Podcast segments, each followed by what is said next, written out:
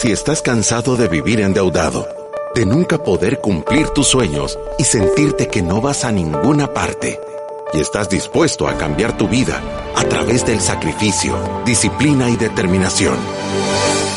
Este es tu show. Finanzas para Todos de Fisherman con Alfredo Escalón y Marilú de Burgos, a donde te daremos la receta de la vacuna que cura la pobreza.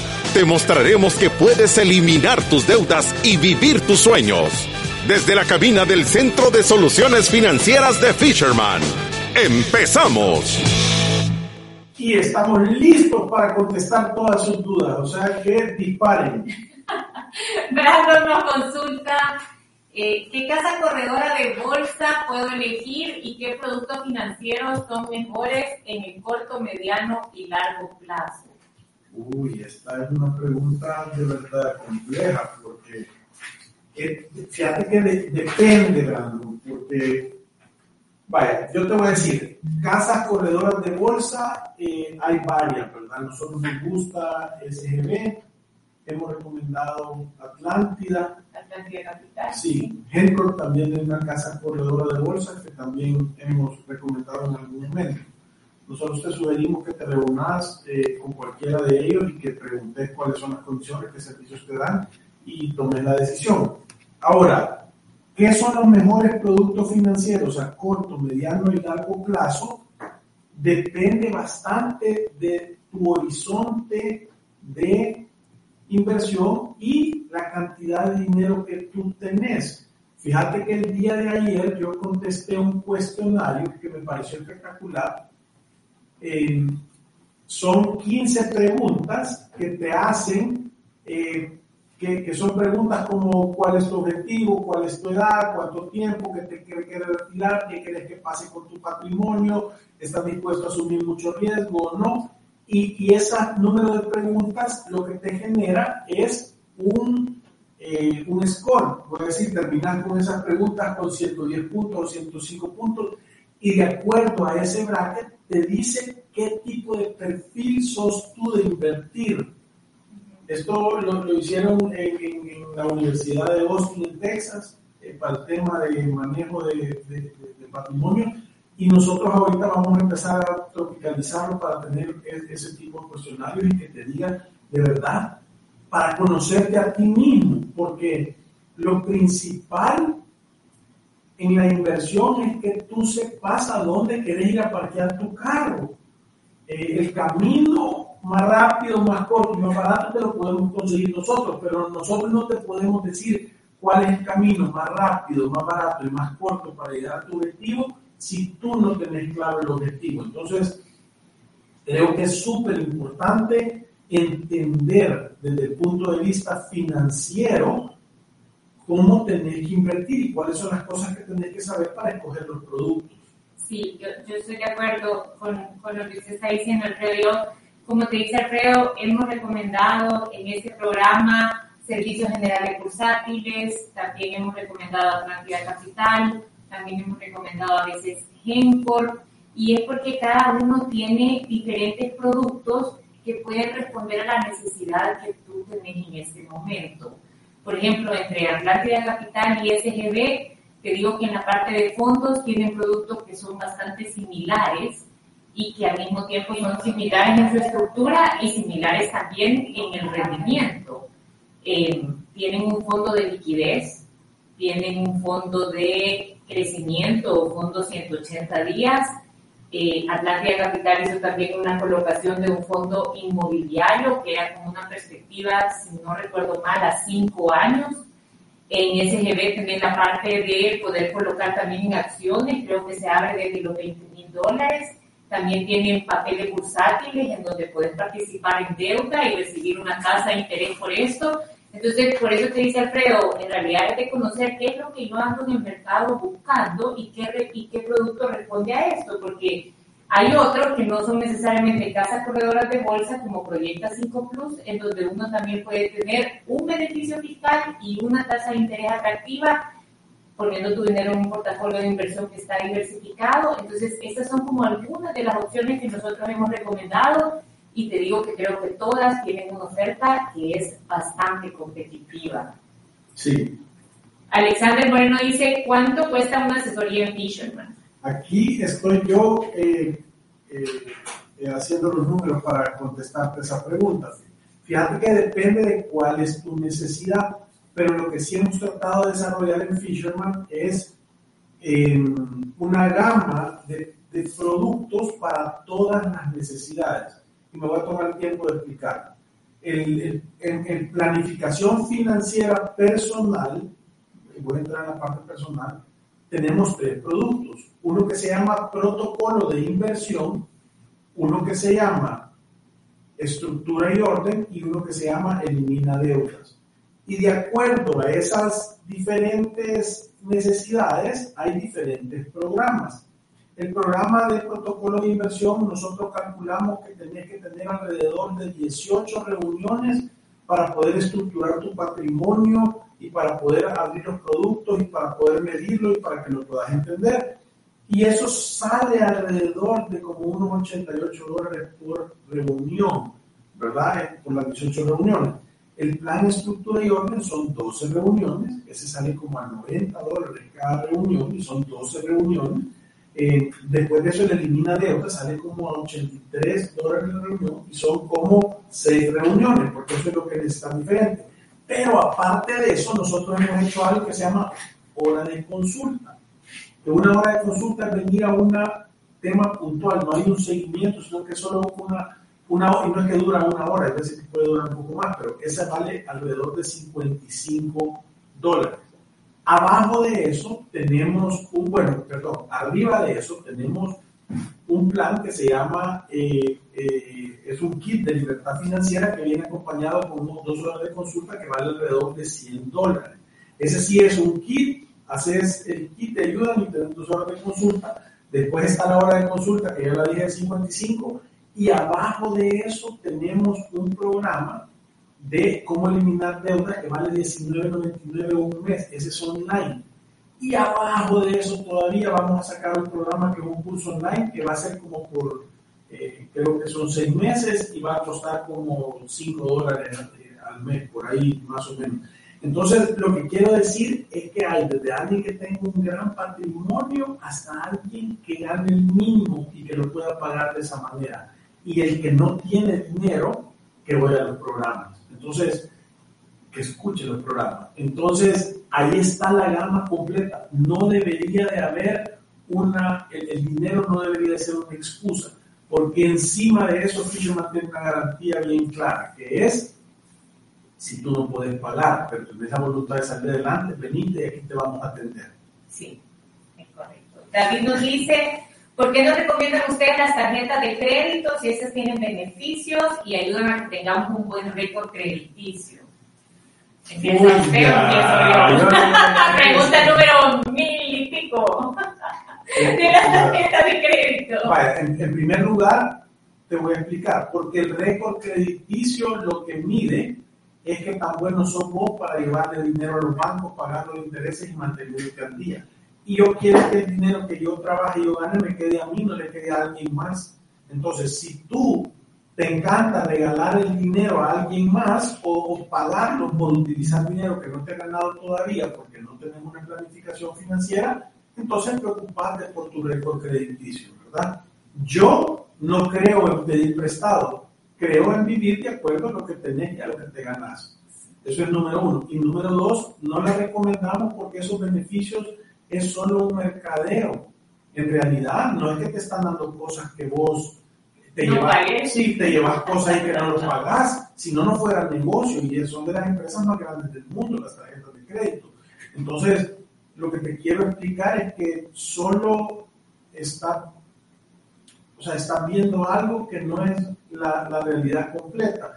Y al final nosotros terminamos diciendo con data, ¿verdad? Hay 900 mil tarjetas emitidas y hay un billón de dólares en saldo en las tarjetas aquí en El Salvador entonces la mayoría de gente termina endeudándose y pagando el 20, el 20 y el 40% de intereses. Siempre hemos dicho que tener tarjeta de crédito también es abrirle la puerta a la deuda de consumo.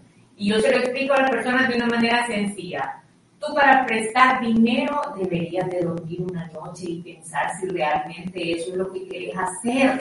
No debería de estar a una decisión de impulso. Ahora, tú tienes una tarjeta de crédito con un límite preaprobado de 5 mil dólares, te vas a vitrinear a un centro comercial y si se te salieron las emociones de control, puedes regresar un endeudado con una tasa de interés de Premium, Platinum, VIP, tarjeta negra, 27%, lo cual es altísimo. Entonces, tener tarjeta de crédito es siempre en tu casa, tenerle abierta la puerta a la deuda de consumo, puede entrar un domingo en la tarde, cuando menos te lo imagines. Es andar pidiendo fiado con estilo, como decía. Sí. Lo segundo es que está comprobado que cuando andas gastando con tarjeta de crédito, gastas más porque tenés la sensación de que no hay desprendimiento. Imagínate esto que importante. Y esto fue un estudio. Las personas cuando gastan en efectivo, si tienen tarjeta de crédito, empiecen a dar un par de dólares para que empiecen a tener ese sentimiento.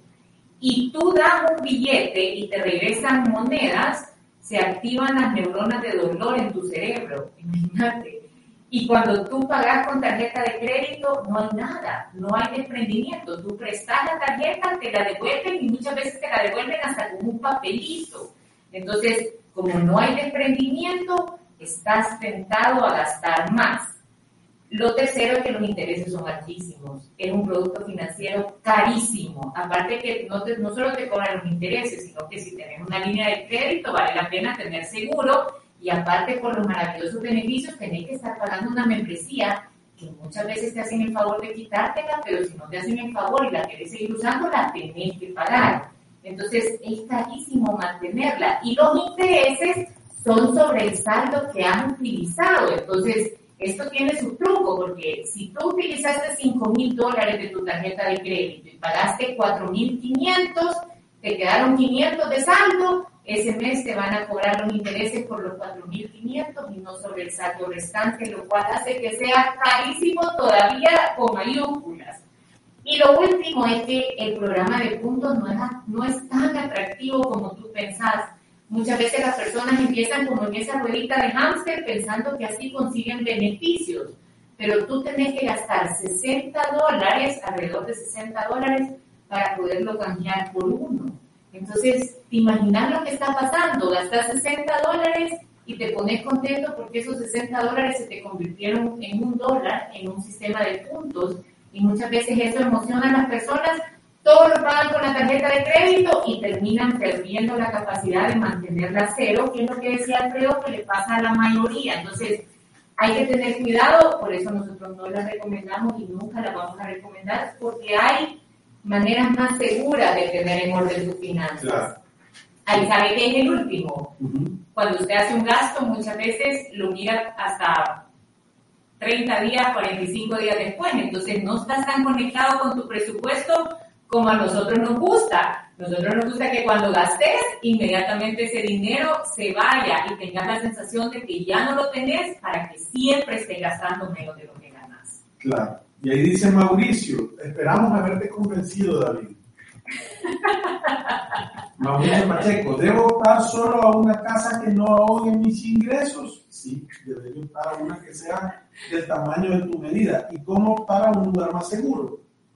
Yo, creo que si con tus ingresos actuales tú no tienes acceso a lugares que, que existan y que sean seguros, que cumplan con tus necesidades, lo que tenés que tener es paciencia de acumular un poco más de dinero y, y sí, de acuerdo a tu pregunta, ¿es de optar solo a una casa que no ahogue mis ingresos? Sí, siempre. Sí, porque lo que pasa es que si no se vuelve insostenible en el tiempo, ¿verdad? Sí. Eduardo dice, ¿qué piensas? Ah, Eduardo. Eduardo, ¿qué piensas de poner una parte o todo el ahorro de emergencia en un depósito a plazo? No, no, creemos, no, no, pensamos que es correcto, te voy a explicar por qué. Porque el ahorro de emergencias, lo que va a suceder es que tú no puedes planificar cuándo va a suceder la emergencia. Entonces, si tú lo tenés a un depósito a plazos y de repente necesitas tener acceso a ese dinero y no podés, entonces es como que no lo tuvieras, se va a volver complicado. Por eso es que nosotros recomendamos que la característica del lugar a donde tenés que tener tu dinero de emergencias es que sea una cuenta a la vista, líquida, que puedas ir a sacar dinero inmediatamente. Sí, porque es que imagínese el riesgo que tiene. Vaya, si usted pone su ahorro de emergencia en un depósito a plazo, ese dinero, si tú lo querés sacar, vas a tener que ignorar el depósito a plazo y generalmente te lo van a hacer cinco puntos arriba de la tasa que en ese momento está ganando, lo cual es una decisión bien cara. El ahorro de emergencias es para que el gasto que tú no sabes cuándo va a llegar. Puede ser que ahora en la tarde tengas un inconveniente y necesites usar tu ahorro de emergencia. Entonces, la característica es que tiene que estar líquido. Muchas veces estamos tentados a ponerlo a trabajar un punto más arriba o dos puntos más arriba, pero esto no es correcto porque tenés que verlo no como una inversión. Ese dinero tenés que verlo como que fuera un seguro. Es tu propio seguro tu propia tarjeta de crédito al 0% de interés en donde tú te vas a pagar cualquier gasto que no sea planificado. Correcto. Marlon dice, ¿cuál es la válvula de gas que ustedes recomiendan? Ah, la válvula de gas que nosotros recomendamos es la válvula que deja escapar menos gas, que es la de bayoneta. Si no encontras esa, la segunda mejor es la de doble clip. La que no recomendamos es la de un solo clip porque hay fuga de gas y las tantas gas del de Ana nos dice, ¿qué opinan de las aplicaciones que están ofreciendo empresas con servicios tipo WOMPI? ¿Quién regula las comisiones por cada transacción? Yo, yo, vaya, WOMPI entiendo yo es una plataforma para hacer pagos online, ¿verdad? Es una pasarela de pago que tú la puedes crear si tenés algún producto para poder recibir pagos con tarjeta de crédito. Tú creas una cuenta eh, poner un enlace donde querés que te caiga el dinero y ellos te dan el servicio y te cobran una comisión que creo que es como el 2.85 por ahí. Además, si está registrado en el gobierno para vender, te hacen las retenciones de ley y todo eso. Entonces, es una pasarela. Yo creo que ahora hay tanta gente vendiendo cosas en línea que es un servicio que creo que es válido y funciona.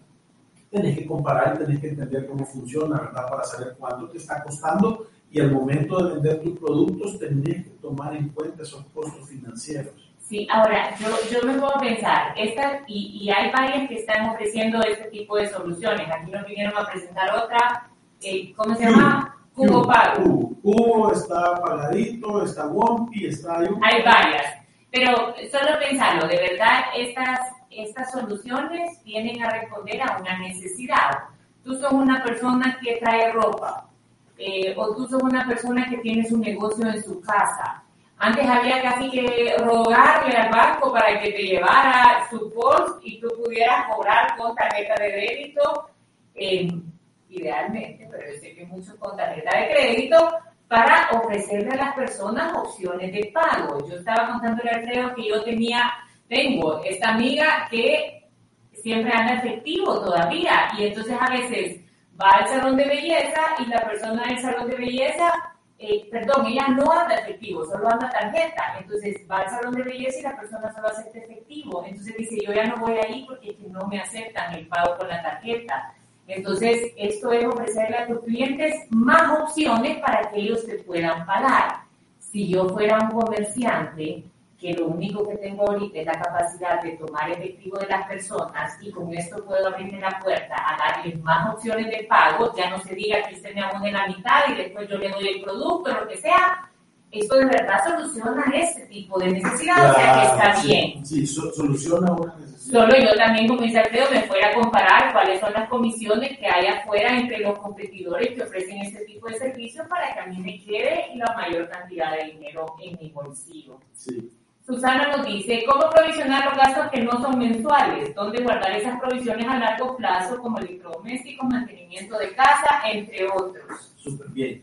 Primero que tenés que hacer, eh, Susana, es sacar una lista de todas las cuentas que los pagos no son mensuales. Eh, normalmente en el presupuesto de Fisherman existen ya esas categorías que se llaman provisión de gastos. Ahí está reparación y mantenimiento de la casa, eh, provisión de reposición de artículos del hogar, aguinaldo y vacaciones de, las, de, empleados o de personas que te ayudan.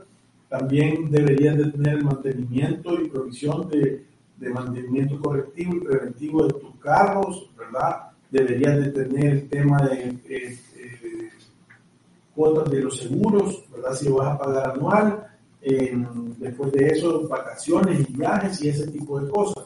Entonces, tú lo que tenés que tener claridad es de cuánto gastas en el año y cada cuánto son estos pagos. Y lo que debes hacer es dividirlo para saber todos los meses cuánto dinero tenés que estar guardando tú para poder hacer frente a esas cuentas cuando toque.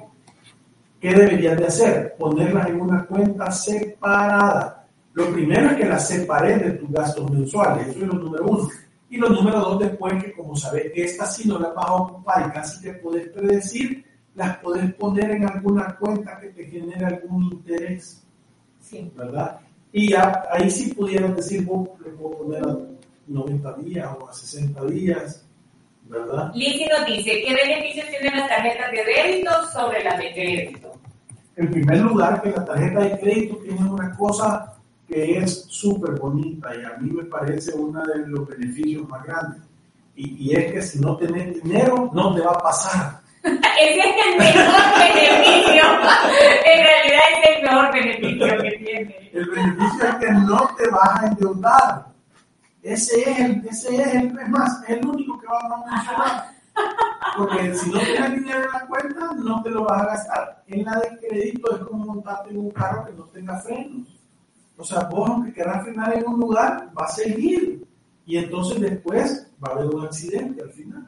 Sí, casi siempre hay un accidente. Casi siempre. Ahora, tienen también beneficios. Yo contaba de esta tarjeta de débito que yo uso, que igual te da puntos por cada compra, uno por uno, no tres por uno, como las tarjetas de crédito, pero no importa Tú no estás ahí para ir a cambiar tus puntos por un hornito. Eso, eso no te va a dar éxito financiero. Lo que te va a dar éxito financiero es que tú te asegures que estés gastando menos de lo que ganas y que todo ese excedente lo estés invirtiendo. Y productos como la tarjeta de crédito hacen que te alejes un poco o muchísimo de esa meta. Yo, también te voy a decir una cosa.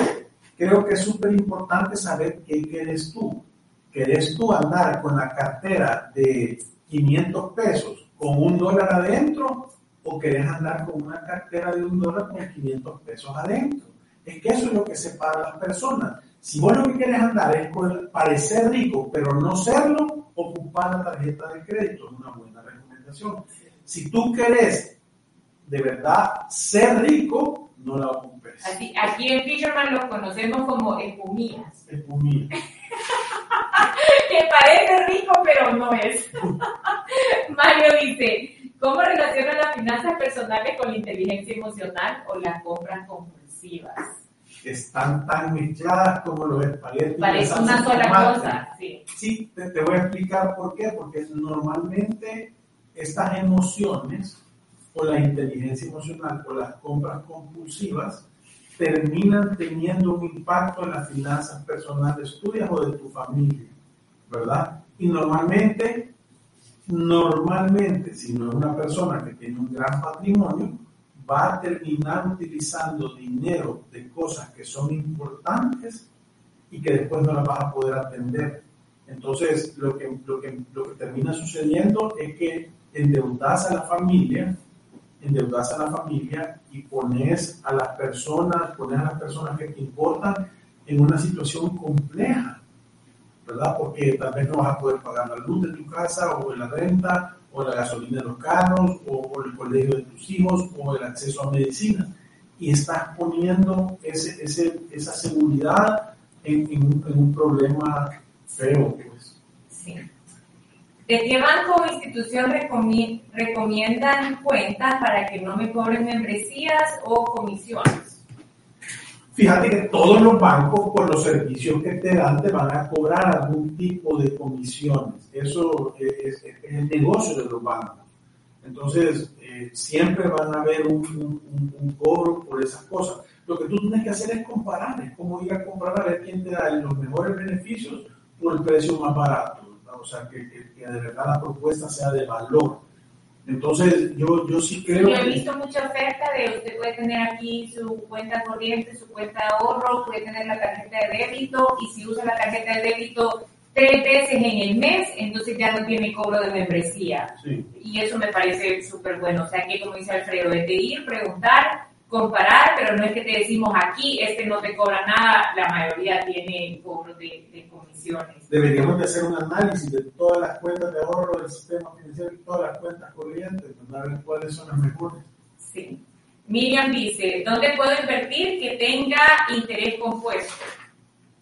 Yo, fíjate que no es que te, esto, esto es una pregunta que ya ha salido, porque dicen, estas cuentas no tienen interés compuesto. El interés compuesto significa que los intereses que tú vas a ganar no te los gastas, sino que los volvés a invertir. Entonces, que tus inversiones tengan un interés compuesto depende más de ti que de que el producto lo tenga, ¿verdad? Eh, porque tú lo que querés es estar sacando el dinero y volviéndolo a invertir. Eh, voy a ponerte el ejemplo. Yo alquilo un apartamento, compro un apartamento y lo alquilo y me entran 200 pesos al mes de renta. Yo, si agarro esos 200 pesos y me los compro en pizzas y hamburguesas, no hay interés compuesto.